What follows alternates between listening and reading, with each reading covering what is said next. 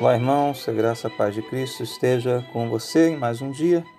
Chegamos ao final de mais um livro da Bíblia. Olha só, não diria que estudaríamos tantos livros da Bíblia, né? Então, pouco tempo, embora pareça muito tempo, né? O tempo que estamos isolados uns dos outros, né? É, ainda que fosse um domingo só, né? Já seria muito ruim.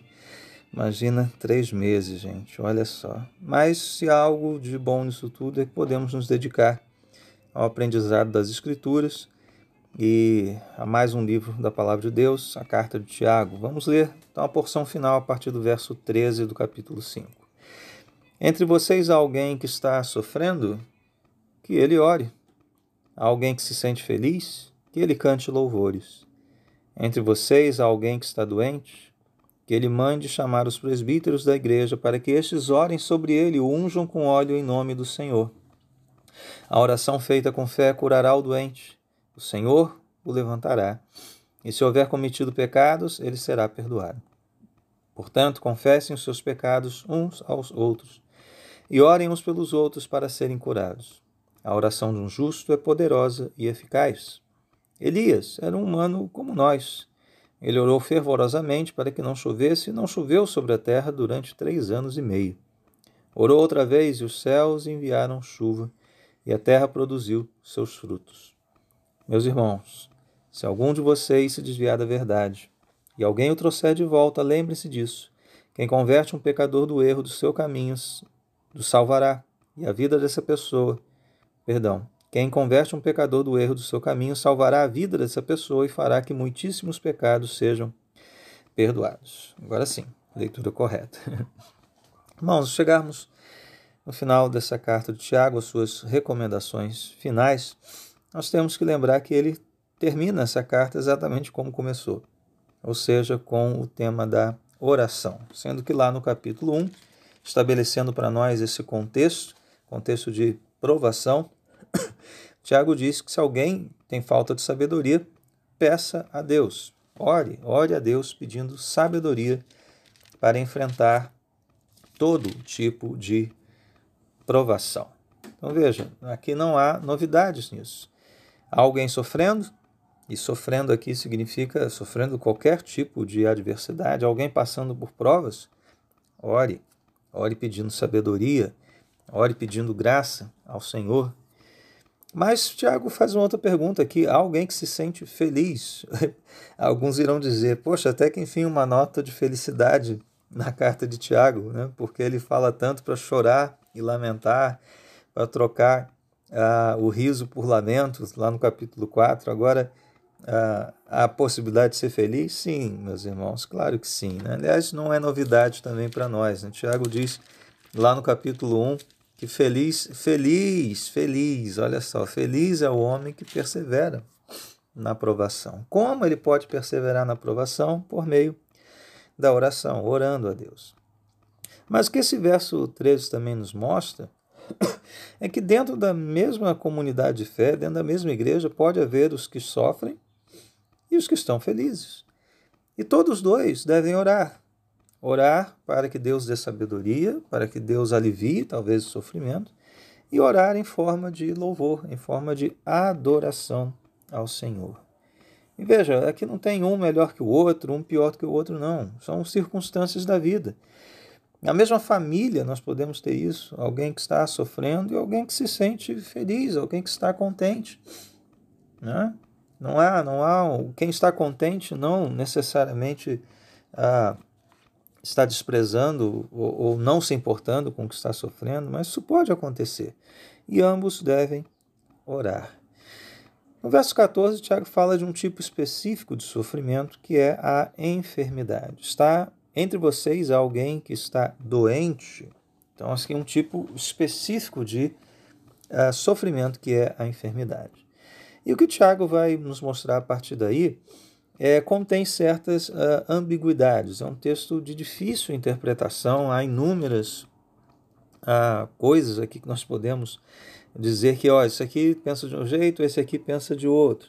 Mas vamos tentar, nesse áudio curto, né, nos, nos conduzir aqui por uma interpretação mais condizente uh, com o contexto. Né? Então, alguém está doente, mande chamar os presbíteros da igreja, os pastores, os que velam pelo rebanho, os anciãos, para que estes orem sobre eles, ou seja, imponham as mãos e unjam com óleo em nome do Senhor. Então aqui não há nenhuma a, função mágica do óleo, aqui é simbólico, embora haja a, intérprete, bons intérpretes considerem óleo aqui como um medicamento, é, mas não, não há, embora seja possível, acho pouco provável que Tiago esteja falando de óleo como medicamento, porque se for só um medicamento, o que, que isso significa em nome do Senhor na ministração do medicamento aqui?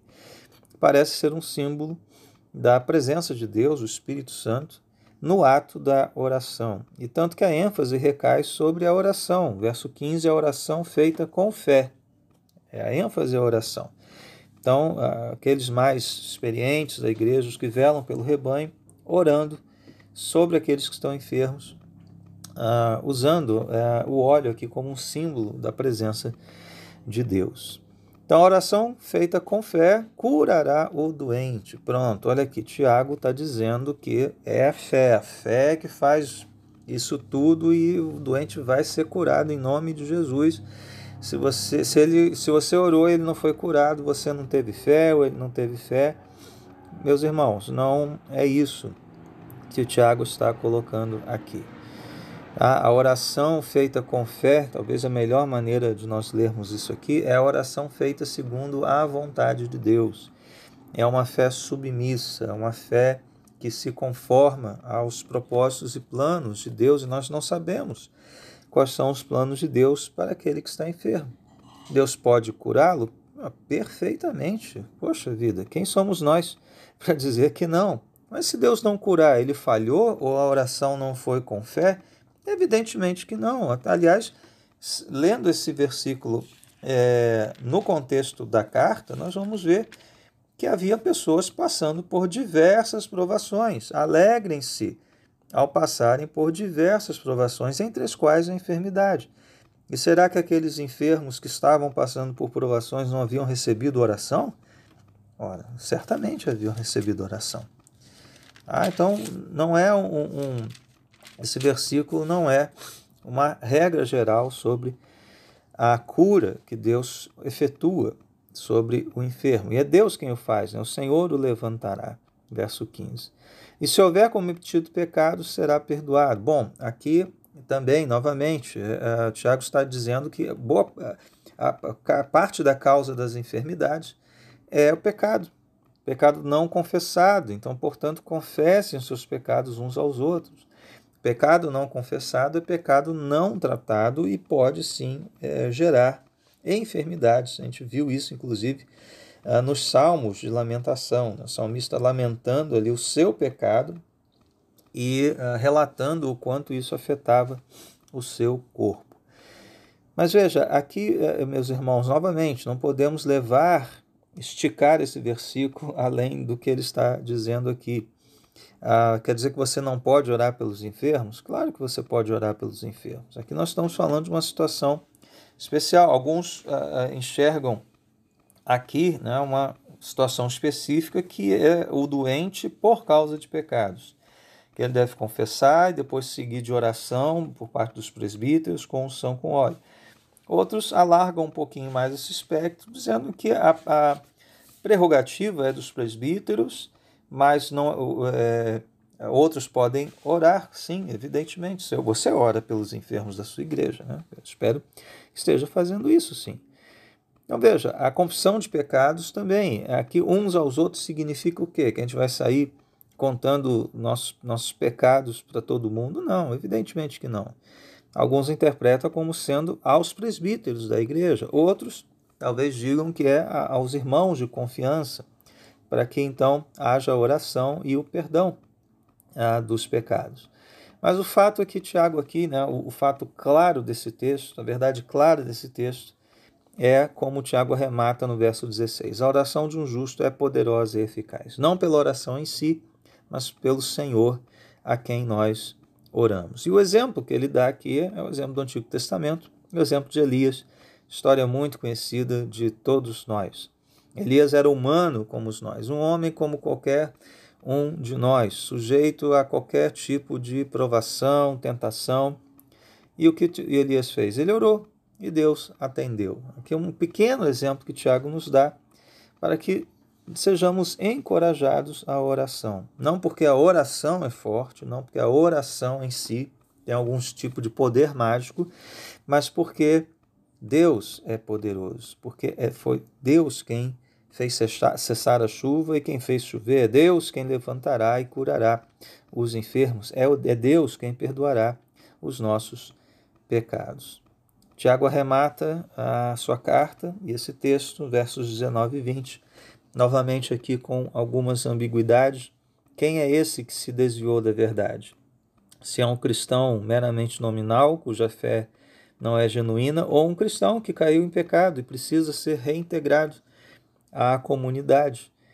Dependendo do, como você leia isso, nós temos a ideia de salvar aqui também diferente. É para o cristão que, que é só nominal, salvar a vida está relacionado com, com é, conversão, com escapar da segunda morte, lá de Apocalipse. É para o cristão que está desviado, né, tendo período aí de, de esfriamento espiritual, significa você salvar a vida dessa pessoa de tudo aquilo que espera ela fora da igreja, né? inclusive a morte, a morte física mas principalmente esse definhamento espiritual. Por isso que Tiago termina aqui: fará que muitíssimos pecados sejam é, perdoados, ou cobrirá uma multidão de pecados. Ou seja, uma vez que esse irmão seja uh, confrontado e, e, trazido de no, novamente à verdade, os seus pecados então serão é, perdoados. E nós somos os veículos, os instrumentos de Deus é, para isso tá? instrumentos de Deus para isso. Então, meus irmãos, a pergunta que nós devemos nos fazer ao final dessa carta, ao final desse texto, é se nós estamos orando. Eu lembro o pastor Stuart Olliott pregando sobre Jonas numa conferência fiel para mais de duas mil pessoas. Ele começa o seu sermão de Jonas 2, que é um texto em que Jonas ora no ventre do grande peixe, e ele faz uma única pergunta, né? Do you pray? Você ora e aquela pergunta já fez a gente né, meio que é, ficar atento na poltrona, falar, ah, meu Deus, o que, que esse homem vai falar agora? Uma pergunta muito simples. É a mesma pergunta que nós devemos nos fazer à luz desse texto. Nós estamos orando no sofrimento ou na alegria, pelos enfermos ou sendo enfermo, recebendo oração, buscando a Deus em oração e mais, estamos ah, cumprindo essa ordem de Tiago aqui de ah, cuidarmos uns dos outros, transmitindo a verdade para aqueles que estão desanimados e se desviando da verdade. Meus irmãos, do início ao fim dessa carta, as provações estão presentes e, portanto, nós precisamos, como no início e como no fim dessa carta, buscar a Deus em oração. Por meio do seu Filho Jesus, aquele que passou por toda sorte de provação, de tentação, mas em nada pecou, em nada uh, vacilou, a fim de nos conduzir a Deus, salvos, seguros nos seus braços. Então vamos pedir ao Senhor, vamos orar então, mais uma vez e pela última vez aqui em Tiago. Nosso Senhor, nosso Deus, bendito seja o teu nome. Te agradeço por termos chegado ao fim desse livro e pelas lições aprendidas aqui. Senhor, que o Senhor nos ensine a orar. Que o Senhor nos ensine a orar em toda e qualquer circunstância, em meio ao sofrimento, em aos momentos de alegria. Que os enfermos, Senhor, recebam a nossa oração hoje. E se for da tua vontade, ó Deus, que o Senhor possa curá-los, o Senhor possa manifestar sua glória, sua graça na vida deles. E ajuda-nos, Senhor, ajuda-nos a sermos fiéis dispenseiros da tua verdade, a fim de falarmos dessa verdade aos que estão se desviando dela, aos que estão sendo enredados pelo engano deste mundo, por palavras vãs e sedutoras. Senhor, perdoa-lhes os pecados, perdoa os nossos pecados, perdoa-nos se não temos feito isso que Tiago aqui nos ordena a fazer. E pela graça de Cristo Jesus em nós, restaura-nos para a tua glória e louvor. Em nome de Jesus oramos. Amém e amém.